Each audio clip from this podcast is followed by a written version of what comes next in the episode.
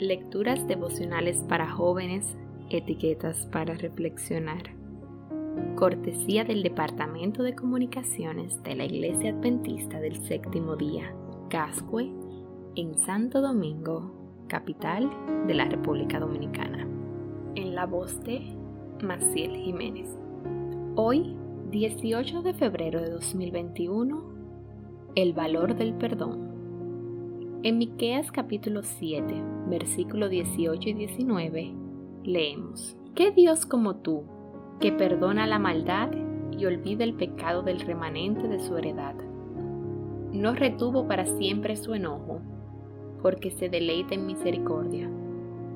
Él volverá a tener misericordia de nosotros, sepultará nuestras iniquidades y echará en lo profundo del mar todos nuestros pecados. La sala estaba en silencio. Las persianas estaban bajas y afuera ya había dejado de brillar el sol hacía rato. Apagué las luces de dentro también y me senté en un sillón a pensar un rato.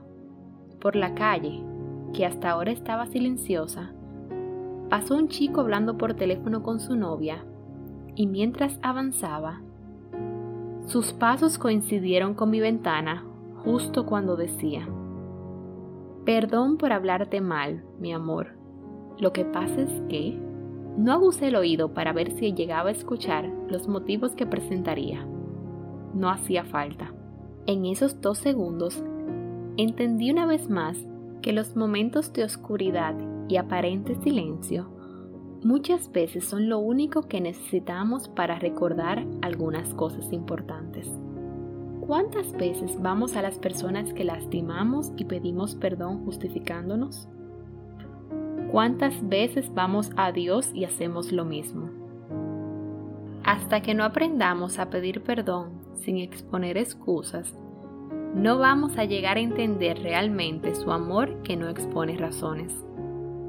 En el Camino a Cristo, página 34, leemos, Si no hemos experimentado ese arrepentimiento del que no hay que arrepentirse, y si no hemos confesado nuestros pecados con verdadera humillación de corazón y quebrantamiento de espíritu, aborreciendo nuestra iniquidad, entonces nunca hemos buscado verdaderamente el perdón de nuestros pecados.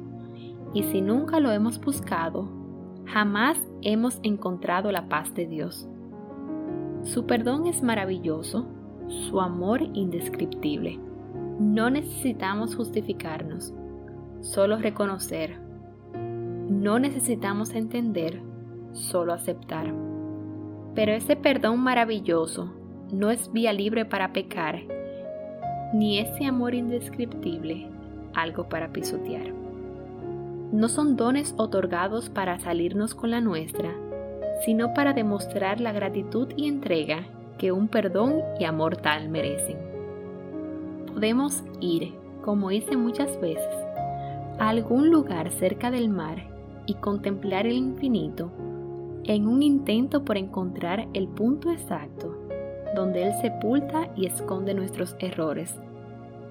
Y por más que nos esforcemos, no lo encontraremos. Como el profeta, simplemente nos queda decir, ¿qué Dios como tú? Perdón, gracias.